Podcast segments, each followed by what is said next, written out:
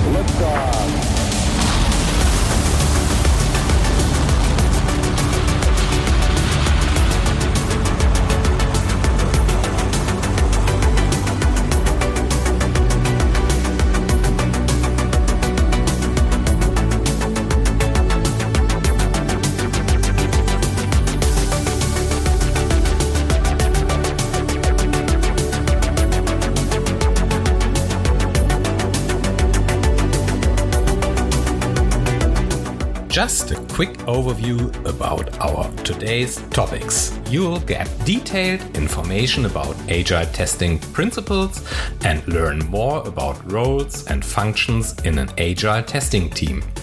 We will shed light on agile testing strategies and methodologies and what's needed to organize agile test management and test planning. About that, we'll reflect testing tools and test automation, and we'll discuss challenges and success factors in agile testing. So lean back and enjoy another episode of our Rock the Prototype podcast. Lisi, why is agile testing essential in today's software projects? So I think there are so many answers to that question. Um, my personal one is of course biased from my own experience. Now, what I learned in those 14 years is that usually we don't have all the answers up front.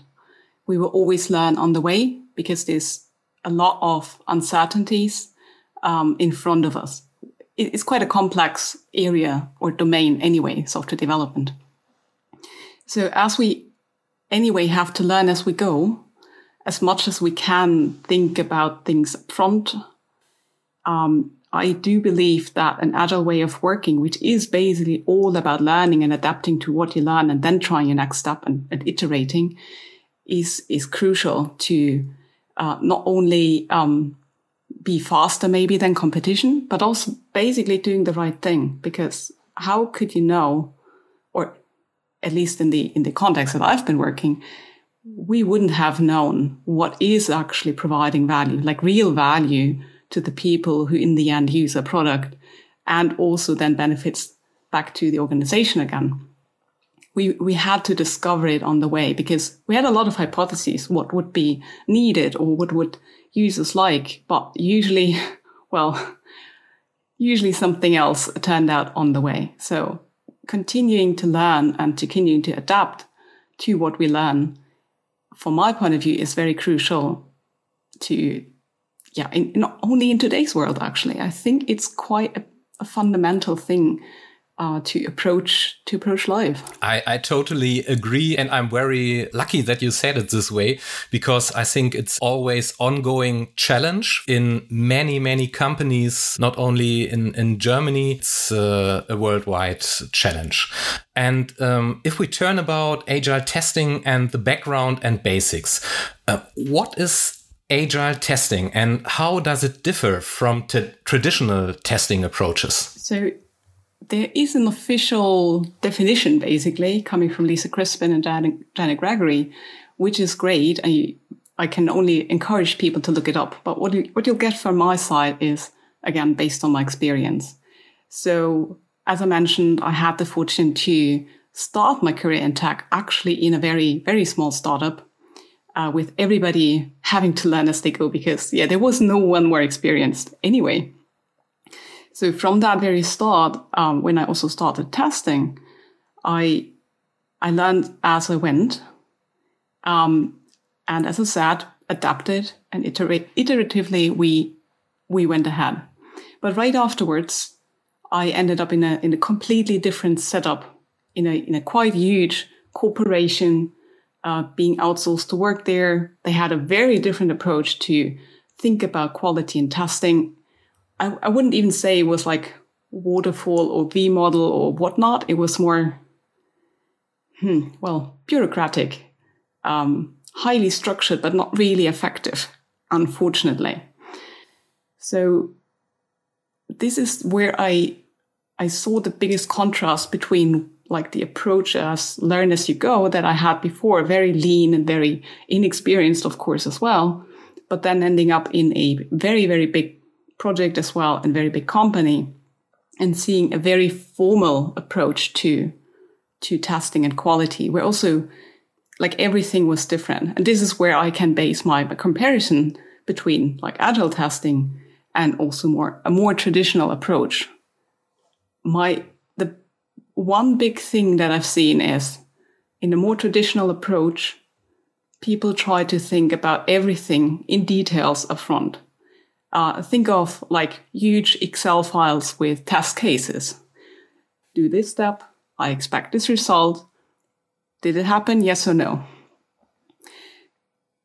In, in a lot of detail, like really down to clicks and interactions and whatnot. And you try to think of everything, but of course, of course you didn't.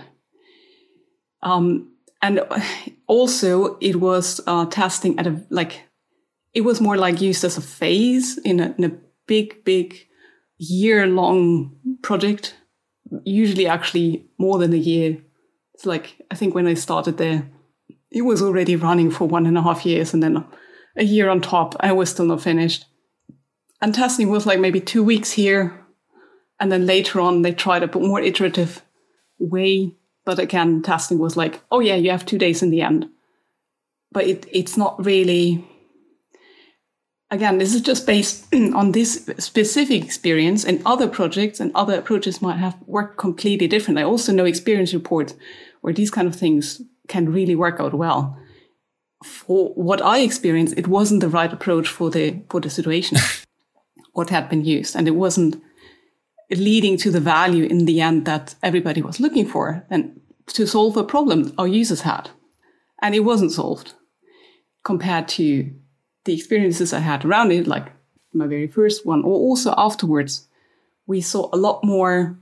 Um, we had a way closer feedback loop, so you learned a lot a lot earlier with less investment as well on on where we're heading. Are we heading in a good direction? Is it worth investing investing more in that, or uh, should we maybe pivot and uh, try something else?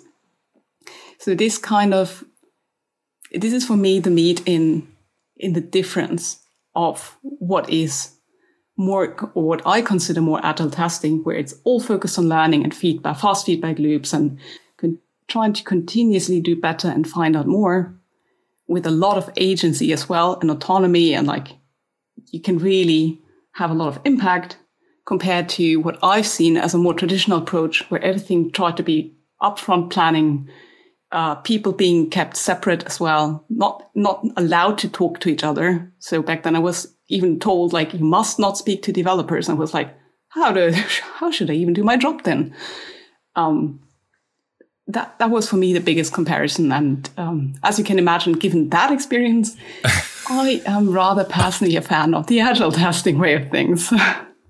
Great. I'm. It really calms me that you mention these challenges because uh, we all know that our work isn't um, always running that smoothly like we would like to to have it. Or uh, yes, it's it's reality. So um, what are the principles and values that agile software development should have for you? So I think I already touched on like the continuous learning um, and and fast feedback loops, but I do think underlying that is also um, trying to find the next right thing to do, and not not that you should planning ahead, right? Like what's the next step, the most valuable thing we can do next, and try to solve it as simple and lean as possible, and only then gain the data from it to move on. But in order to do that, actually, it does take a lot of, I would say, courage. Courage and autonomy and, and stepping up because with Agile, a team, for example, a product development team, um, was put in a different position and also power. You or at least in the context I've been working on, we always had all the skills that we need on the team. So really cross functional. Whenever we didn't know something, there's ways to learn. So we always try to keep all the skills that we need also in the team and not have it um, outside. But that also means we can do a lot of things together when we want to. So we can instantly do go the whole way. Of course, there are some constraints sometimes, like maybe the team doesn't have all infrastructure permissions.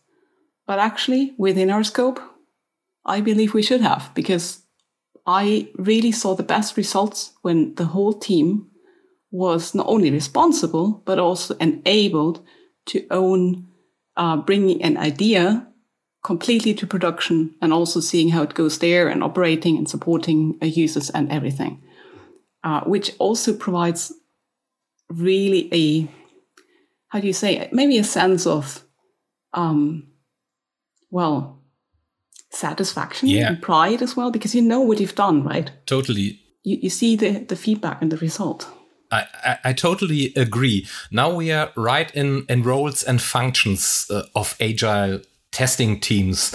Within software development process, different actors and stakeholders take place. Lisi, what different roles and responsibilities do you usually work with in the field of agile testing? Hmm, that's interesting question. So I would say the most common roles had been, of course, this um, people who call themselves developers, engineers, whatever, but basically people who build a new thing.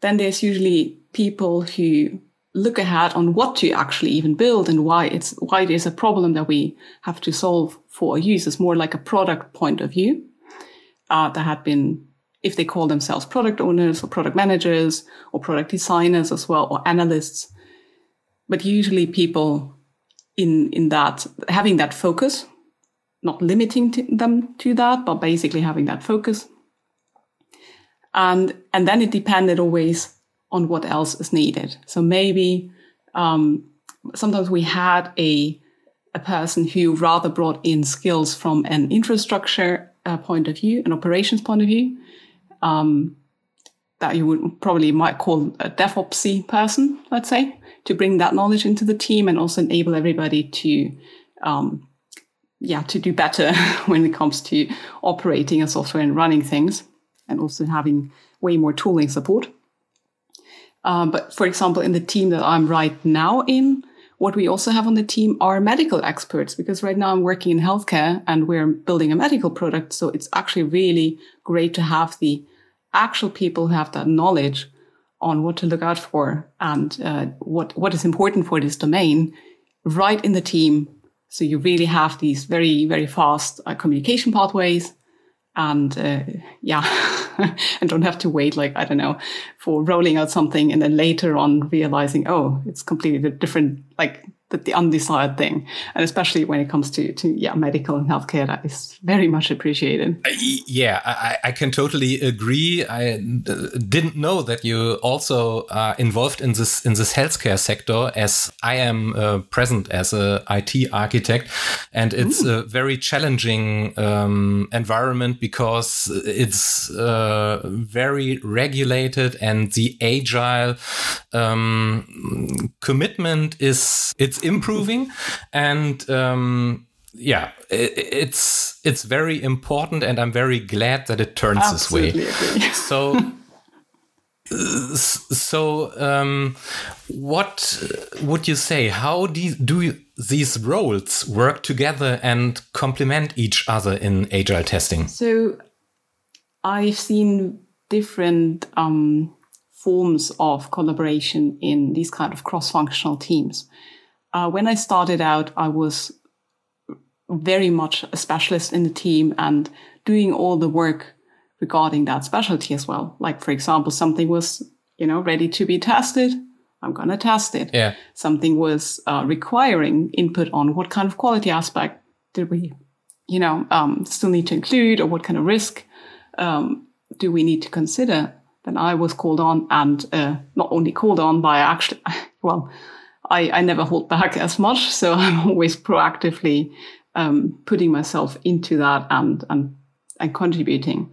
But it was very much with me alone. And as I proceed or progressed over my career, I learned a lot more how to share that work across the team because these things are actually quite fundamental. And it doesn't mean that everybody needs to be an expert in everything. It's, it's not going to happen and that's okay. And that's why we have different people on the team as well. But uh, sharing uh, fundamental knowledge and skills, like how can you even know it's working? Or how can you figure out what kind of surprises might be lurking in that change, that one liner thingy that we just pushed, right? Um, this is something that is super valuable for a lot of people on the team. So starting to share a lot more and move into a more holistic way of testing and quality uh, was basically the theme over my last years. The, the more senior I grew, uh, the more my team actually took over the most of the work. So, which also then freed me up to think ahead because there's always a next thing to look into more, um, to look more into our architecture or focus on security because it's a, again a specialty that not everybody instantly knows and that needs to be spread across the team. Depending on the on your context different things will be more important of course. But to enable the whole team to do the fundamental things is has has had been the theme for me the last years. And it was very very um effective in a way that, again, you have a lot faster feedback loops if you remove a bottleneck in a flow, right? And the bottleneck was me because I was the only person, the only role in the team, basically doing the same task. So everybody always had to wait for me or I had to be super quick and, you know, instantly looking ahead, doing all the work. But I'm also on vacation sometimes. I'm also going to be sick sometimes and or or busy with something else. So it's not very resilient if you have such kind of a bottleneck in the team. Uh, now in my current team, we're all owning testing and quality, and that changes dynamics really nicely. It doesn't take testing away from me. I'm still able to do all the stuff that I still love, but everybody has a lot more knowledge and capability to do good things. I can grow myself as well. The whole team is growing. So collaboration now doesn't look like like handovers we had back then or pair or we, then we started pairing and, and working as ensembles So the whole team working together. Nowadays, it really flows a lot more naturally. Whoever is right now uh, available is just taking on the next review and that includes everything. So yeah, even in this space, it can change dynamically um, with different teams and different yeah stages of maturity. I would say. I I totally agree. And I also um, have experienced that the cross functional knowledge share is very, very important and uh, too often not uh, the way it should be. And this is uh, a very important um, aspect for me as an IT architect to identify core um, components or technologies and to discuss early um, how to continue in, um, maybe based on specification or to, to clarify specification. But what do you think are um, very relevant challenges and best practices when working in an agile testing team? So I think the challenges are usually around culture. I mean, there's also technical challenges, of course, but if you have a good culture already in place, well, we can figure this out. This is this is then rather the the easy and fun part, I would say. Um, and granted, eh, not to invalidate because uh, these these kind of challenges can be big too, right? But the the challenges that I faced most is whenever I entered a new team, is the fundamental culture of that team. Like how are people behaving? How are dynamics within a team? Is uh, a blame culture going on, for example, which can cause a lot of toxic impact in also behavior and all kind of dynamics? Or are people kind and supporting each other and continue to learning together? Um, there's a lot of things you can observe when when seeing a, a group of people uh, starting to work together. And hopefully it's not staying with it just a group of individuals, but becoming a real team can make a whole difference. But it's also hard and it does really take a lot of time and patience and constant effort to get there if, if you're not having the luck to already enter a, a super nicely running team. And usually, well, it wasn't the case for me, let's say like that. Um, can you give us some agile testing strategies and me uh, methodologies that should be essential in today's software projects? So, I think there are. It's, it's a it's a very interesting question because it so much depends on context. Maybe that in itself is already a practice that you have to like adapt to the context that you're in, uh, because what ha might have worked in a previous team and you try to copy paste it, well, it can work out, but it doesn't have to. So being really context sensitive is one of the things that I would always uh, highly recommend, even if it it's sometimes not easy to do because it also involves our own biases, um, to unlearn things that worked in the past but might not work here, and uh, to deal with change as well.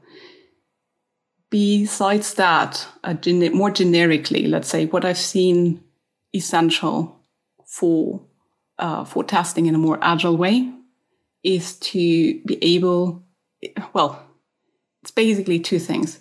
One is more the exploratory testing side of things, where um, you really, which is basically one of these, um, how do you say, like, um, it well, the core of exploratory testing is also learning. So it really fits super well in the agile space that you go in small steps and you don't plan huge ahead, but you take a next step, you see the results, you have the next idea, you act on it based on the insights. Um, that kind of way of finding things out in very short time that are valuable to whatever inform like information we need right now and whatever decision we have to make right now. Um, this kind of way to test is extremely important as we move on into the future from a point of view. It's more like an approach to testing. Um, and it doesn't exclude automation either. That's the thing that also not, well, it, it's getting more known in the last years. And I, I really think it's going to be even more crucial in the coming years that basically use whatever tool you have to find out more of that valuable information. And of course, we can always test everything, but not everything might be as valuable. So to be highly effective in your usage of time to and, and usage of tooling that you have available, including automation, but also all kinds of other tools like proxies and whatnot. This, I think, is quite generically uh, valuable in, in, in a lot of contexts, or at least I haven't seen a context yet where I wouldn't say that.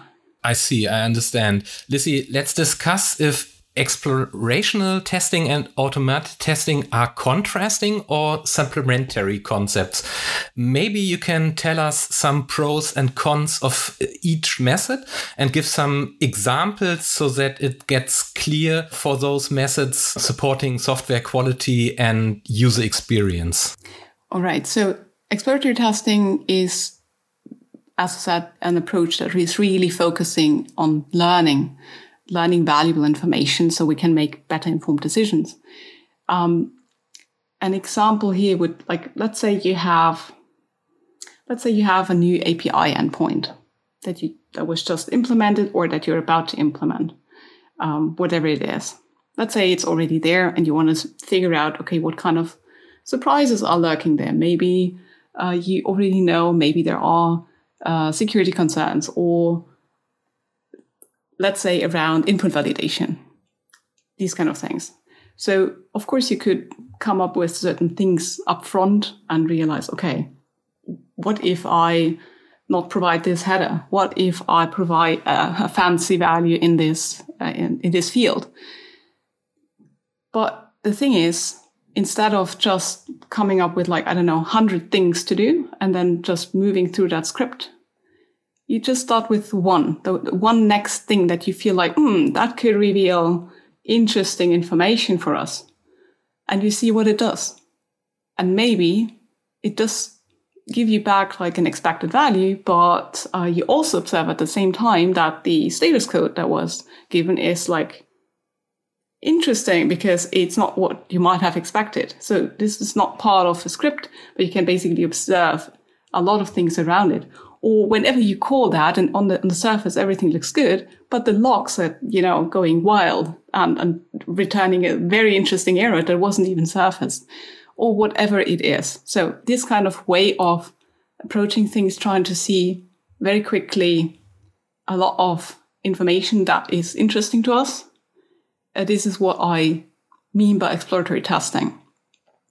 Now, contrasting to automation. So the more classical because now what I just described with exploratory testing, this is you need a human, right, to interact and to instantly learn in that case, in the case that I described. But now comes automation comes uh, on the yeah in, in, into uh, view.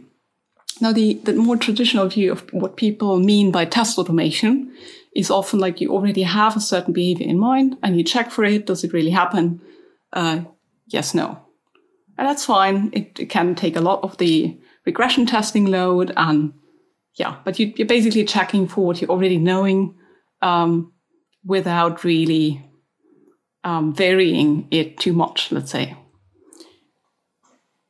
With this again, this has a place. This is fine. Um, but now the does this exclude each other? No, you can also do both of these approaches um, side by side. Everything good.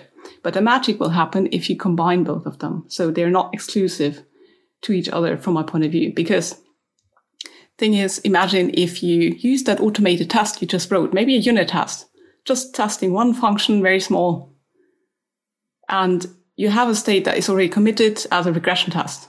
But you can also use that for exploration and figure out, okay, what if I provide a different parameter? What if I try this?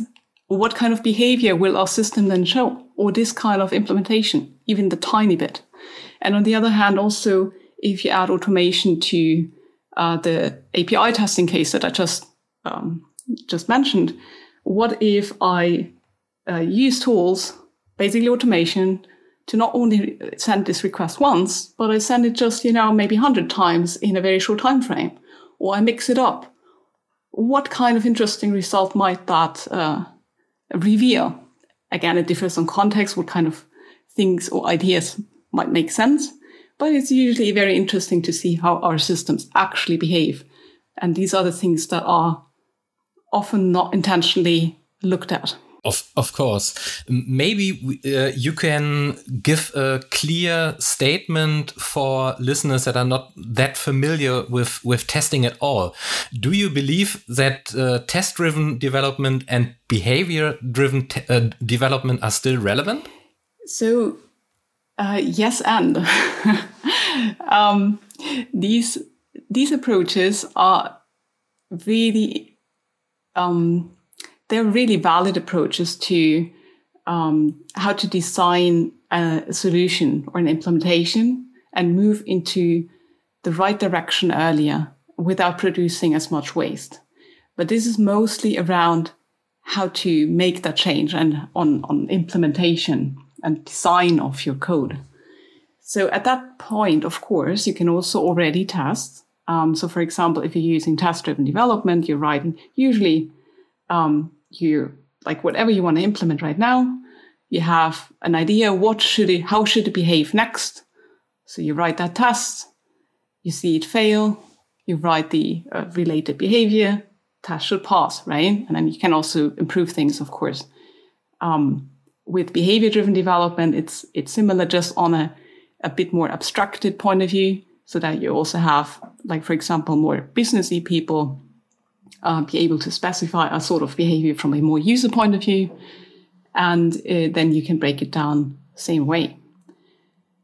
Again, both of these I think are still valid uh, in the sense that they can help you get to a get to the needed solution way faster and have very very frequent feedback loops. And again, I'm, I'm big on feedback loops, especially in Agile.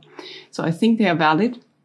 Um, I don't think you have to use them I've seen a lot of environments where people are far from ever ever even trying them out for real because all both of them really need learning and and investment to to figure out how to make the most value out of them. And just having like a, a bdd framework for example in place is is not cutting it. It's it's about the approach of how you think of the expected result first before you even start implementation. And that's often well, at least in, in the teams I've worked in, this was usually not the case. Okay, thank you so much. And what about continuous integration and continuous delivery? How do testing and feedback loops fit into this context? Yes, also here um, I've seen quite a varied range of of what it means uh, when people say continuous integration or continuous delivery.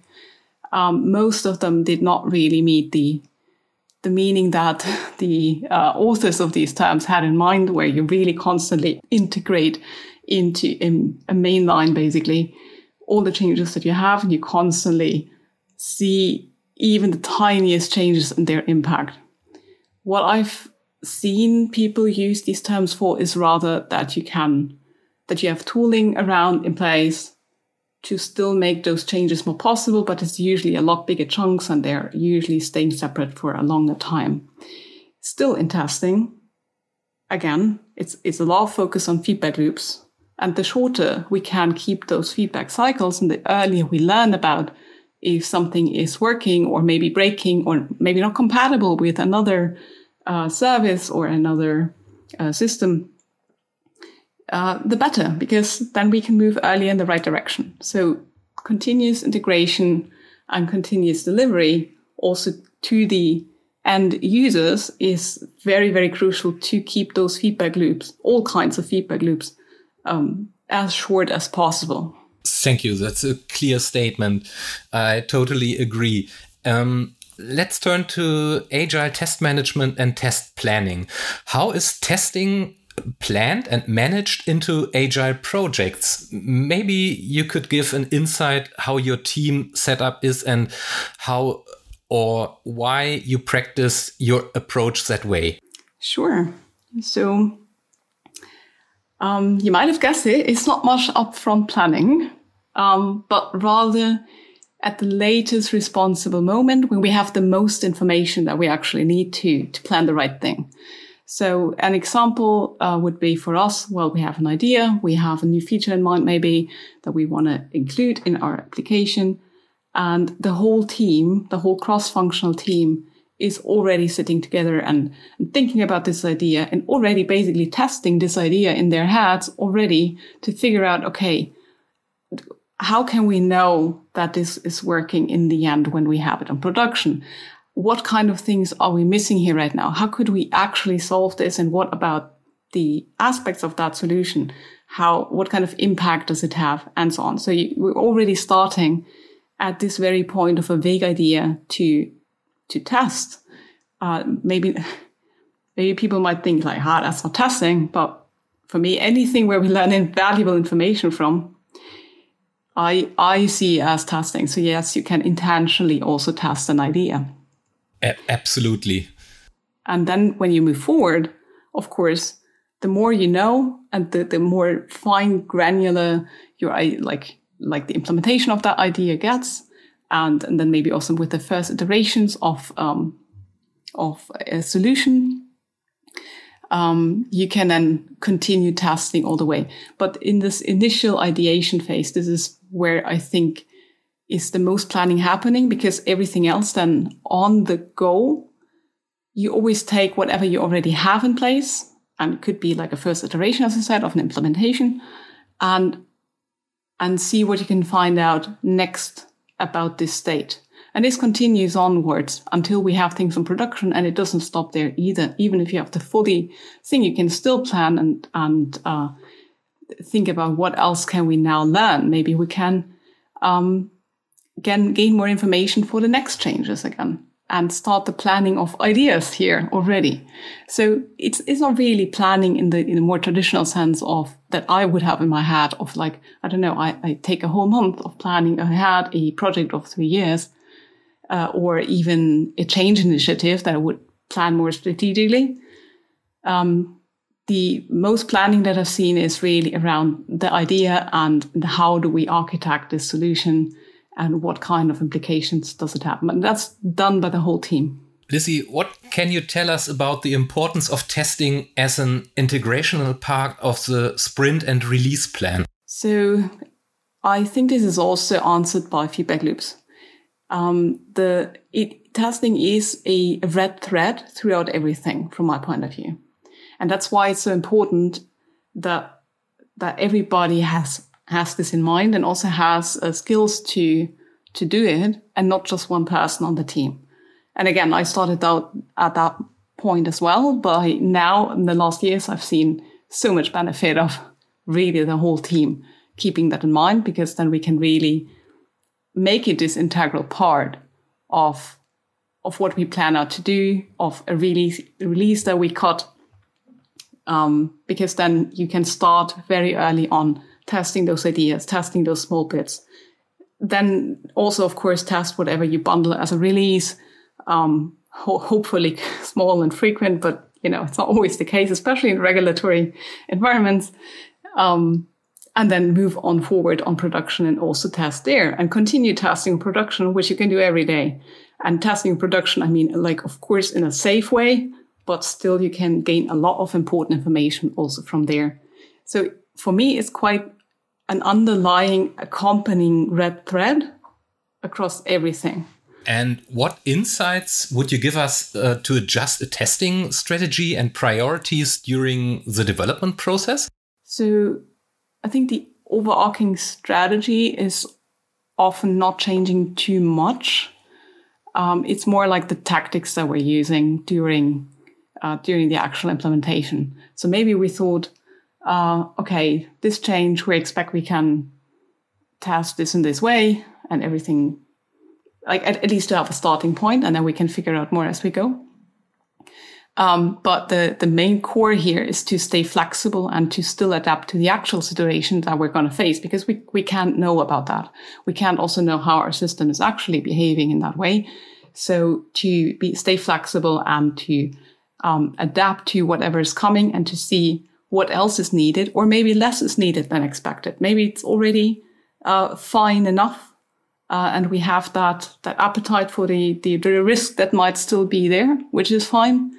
Um, then we can also cut it shorter. So it's it's about staying flexible in the moment and really thinking, whatever I do now or set out to do, would it really provide value? Um, And when it doesn't anymore, like we, we learned enough for now, let's move on. Let's get that the next feedback loop earlier again. I, I understand. Um, let's reflect agile testing tools and automation again. What tools and technologies are typically used in agile testing? Can you give any recommendations what tools we should use? Yes. So um, I'm a big fan of tool assisted testing, uh, and tools can be so many different things. I think there's a whole category of tools that that you, you might not have in mind at first, because also our brain can be a tool, just really deep thinking, or pen and paper to visualize something.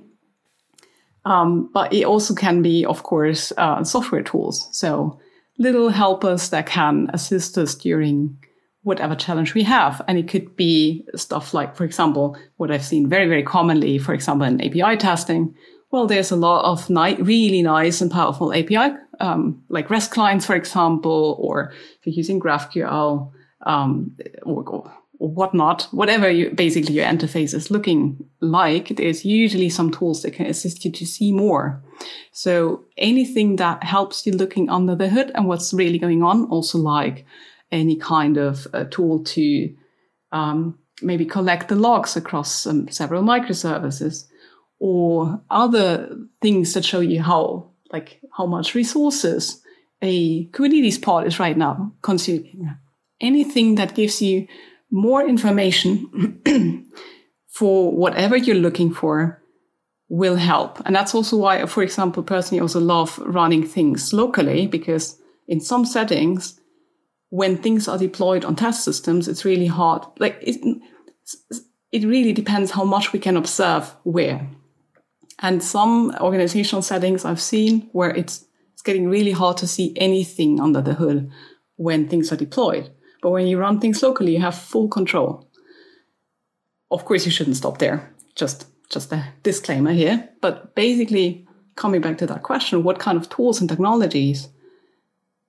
Everything that helps you see more is valuable. And any new tool you can learn um, and, and figure out if that is useful in your contacts, you have then in your tool belt. So you can, whenever you encounter maybe a similar case next time, you, you have that already uh, in your in your tool belt. You can pull it and, and learn more.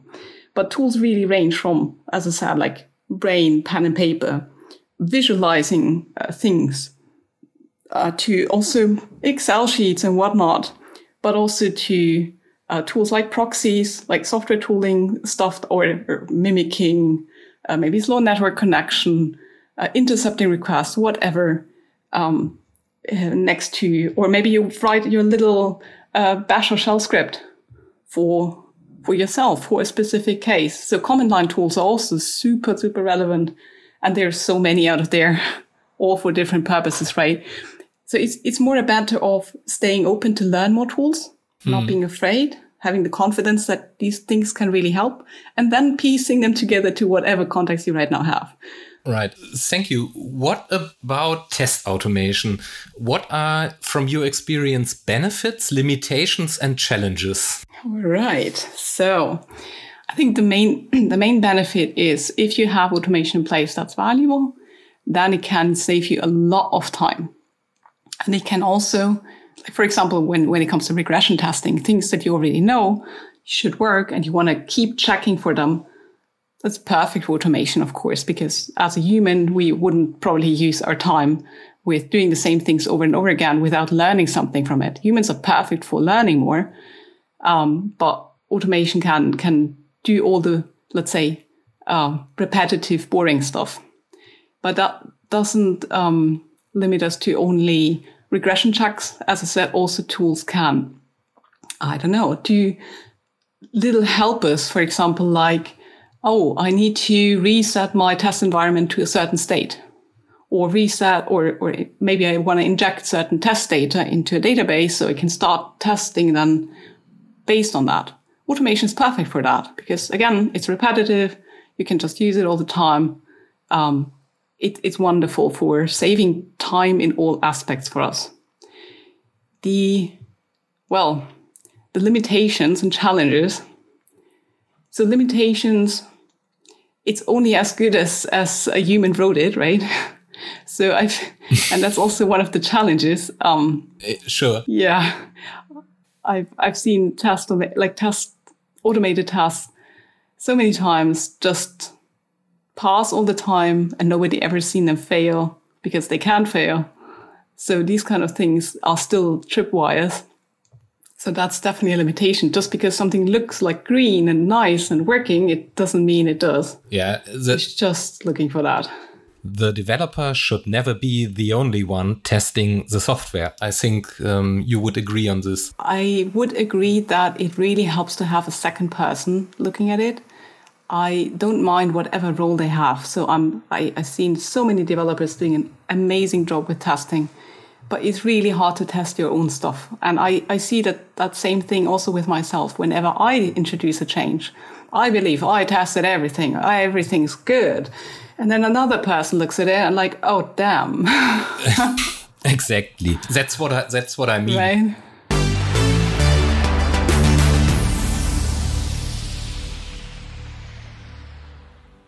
The integration of testing tools into the CI and CD pipeline is an important part for me as an IT architect as it supports teams winning time resources when that works and minimizing errors and supporting a high software quality. So what tips do you have for those that haven't started with this yet? And what are the indicators for you of an advanced agile testing team? So I think if you are at a state where you haven't started um, having a pipeline at all, or maybe really only having like having no tests in the pipeline at all, I think it's really about time to to cover at least something. And I would definitely start, for example, with unit tests to to get people up to a state and to to train them and educate them and inspire them also to see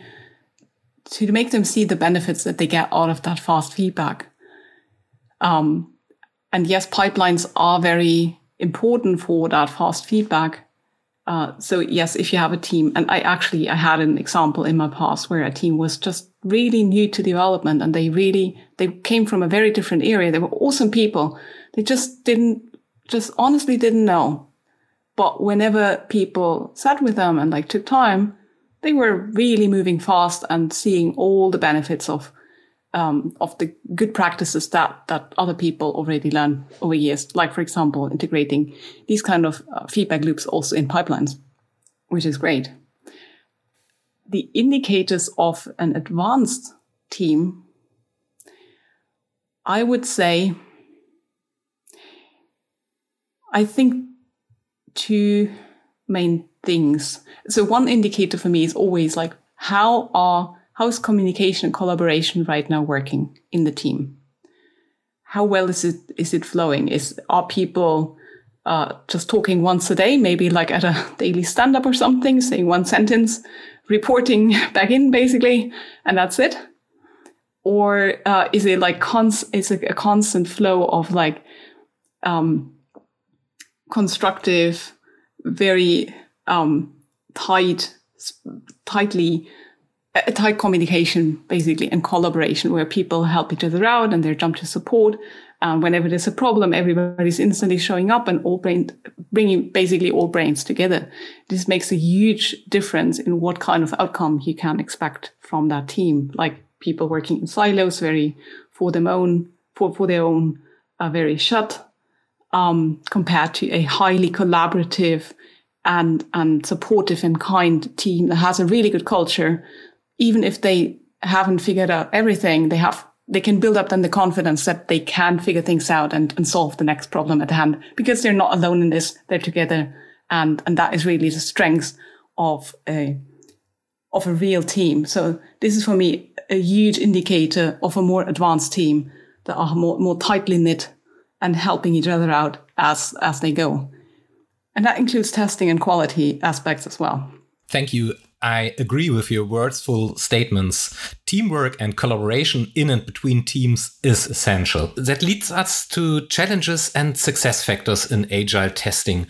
What does shared responsibility mean for quality in the agile testing or above? So I think it's this is also a part of what I mean with a with a tightly knit team who are really supporting each other because in such a team, no matter what kind of expert role you actually have, you maybe maybe you're a developer or maybe a product owner or uh, a quality engineer or whatever it is, uh, that you don't limit yourself to that role and that expertise, but you really share it across the team as well, because all these separate parts they also uh, relate to quality, the quality outcome in the end do we actually provide value? Do we provide something that is also safe to use? Whatever is important for your context. Um, a product designer has a way different perspective on things uh, based on their experience and their training and, and what interests them most compared to maybe a, a security person on the team. That might be a different thing, but we bring these kind of perspectives together and the more diverse, actually, the better, because then we have a lot more information to draw from in order to in, influence the quality outcome that, uh, that we, or the best one that we can have in that team. So shared responsibility for quality is for me that everybody is also bringing in their perspectives and their skills and expertise on the table, enabling others to do fundamental parts as well. Like, for example, a more DevOps focused person to enable everybody to know, okay, uh, maybe we have Kubernetes in place. What does it actually mean? How do I um, do certain basic operations on that cluster? Because then, if people are more enabled and more more skilled, they will also consider all these things while implementing, for example, their solution. So they have that already in mind, and that is for me heavily impacting Definitely. quality yeah. uh, as well. I'm, I'm very glad you said that these are very important things for me. And how should we deal with limited resources and time pressure? Yeah. Oh this is a it's quite a constant challenge that we all face right? There is only so much time and capacity um, energy is also limited and uh, yeah if, if we go across that well we will burn people out. And i don't i hope that is not the goal of most uh, people. And if it's the goal of the organization we'll get out definitely. So how do we deal with that? It's um, i think it's really important to make people see that whatever you choose to work on there is an opportunity cost. So we can maybe, maybe there's 10 options. If we go for one we will not be able to do the other nine at the same time which might be okay. It's just being more intentional about the choices that we make and to not in like commit yourself to like maybe a year long thingy instantly but maybe say like can we find a leaner way to just validate the hypothesis that we have here? Maybe just with a to, to gain first data, maybe let's have just a very simple thing up front. Maybe it take, it still will take us maybe a week or, or two weeks, but it's not as much as a year, right? So, and then we can already put it on production and gain more information from it to realize, is it actually worth investing our resources and, and the time that we have available or not? So maybe we have to try something else. Uh, but then we also didn't invest like three, four, five months into something that actually doesn't have any kind of, uh, yeah, turn up, return on, on investment here. Absolutely. Absolutely. What tips can you give us to improve communication and collaboration between developers, testers, and other stakeholders? So I actually have a whole talk on that. um, I, I think there's a, so over the last years, I, I sort of collected my toolbox uh, of, of of things that that really helped in my context. And and yes, if people are interested to hear more, I there's actually a recording online on of, of that talk. Um, that's there's a lot of stuff that I learned over the last years that had been proven very very effective. Um, in, in my last years, in my last teams to establish that culture of communication and collaboration so that in the end people have a chance to thrive together. And we also, the product has a chance to become a quality product and, and for quality to have a chance to emerge basically. Because again, I've seen this as the fundamental thing for everything. If the culture isn't there, well, you can work as hard as you might, but it's, it's not going to happen. So yeah, I think I'm gonna defer the question to you. If you want to have, a, um, if you want to know more, check out my talk. I'm looking forward to it. Um, Lisi, what trends and future developments do you expect in the context of agile testing? So, I I hear a lot of people talk about AI and machine learning and large language models and whatnot. So I do think um, realizing what kind of implications this means, also the ethics coming with that, the biases that we have, this is going to be definitely continuing to to be important, uh, to be able to understand um, what what we're dealing with and where the risks are and what to to look out for.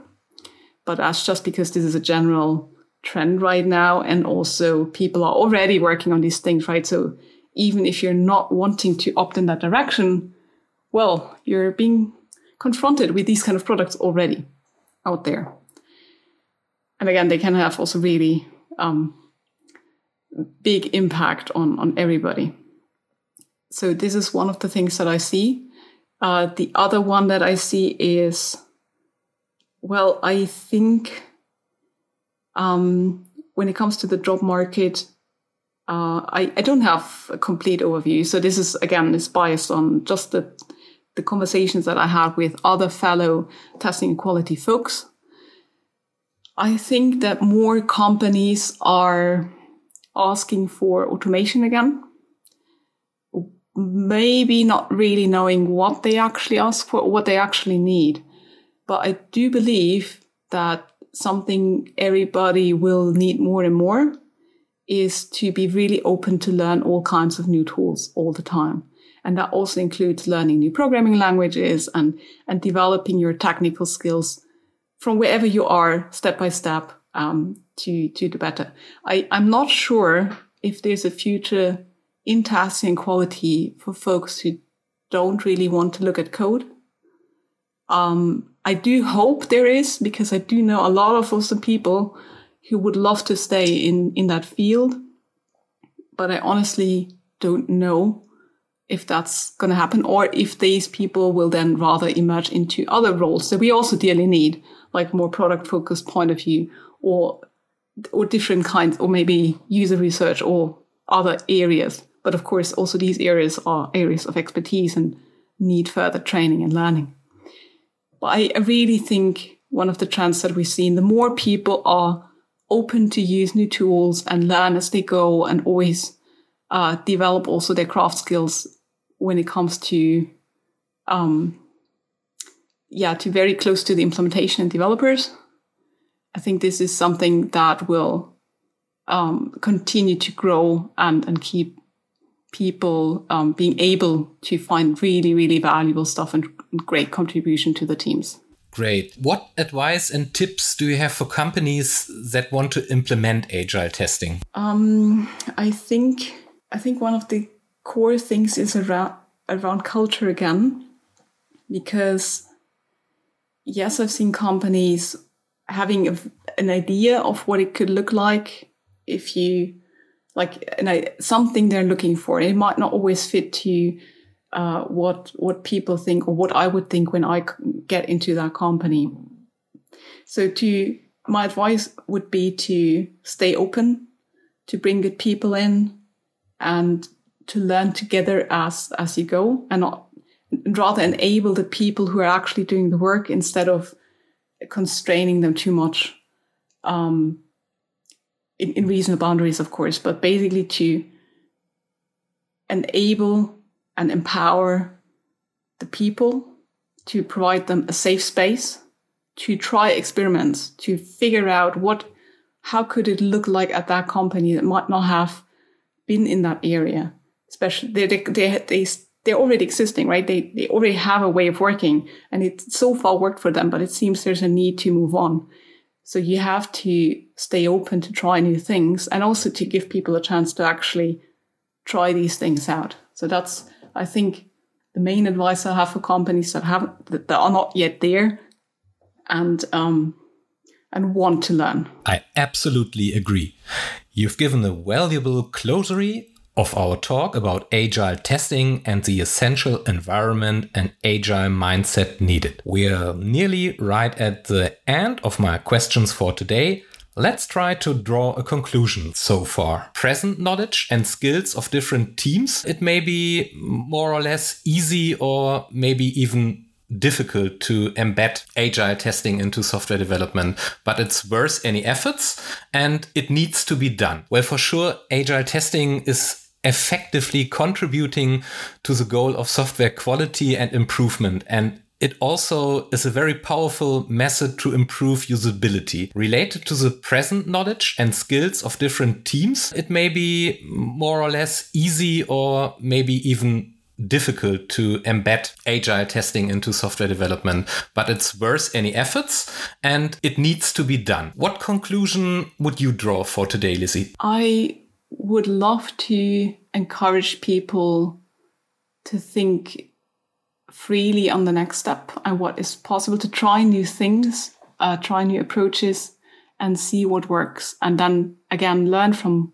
whatever they observe and try the next thing because this kind of experimentation approach, the continuous learning, uh, this is all fundamental for agile ways of working, including testing and quality, uh, to bring the whole team really together, to have that holistic approach to testing and quality, which doesn't mean only all the time from idea to production and everywhere, uh, but also by everybody. So in summary, I think learning, adapting to what you learn, and make that feedback loop as fast as possible always. I think this is the key insight. And yes, it's not limited to testing and quality, but there we have a powerful means to provide that fast feedback. Thank you. This is a, a great conclusion so far. Um, last but not least, uh, we are coming to a very personal interview insight in our podcast episode. Um, I want to ask you, as a guest, three personal questions. Mm-hmm. Um, first, um, what would maybe surprise us that we would not typically expect by you? Oh. Uh, a few things come to mind. So first of all, I'm a, I'm really introverted, and I heard a lot of people like, "No, no way, you're speaking everywhere and whatnot."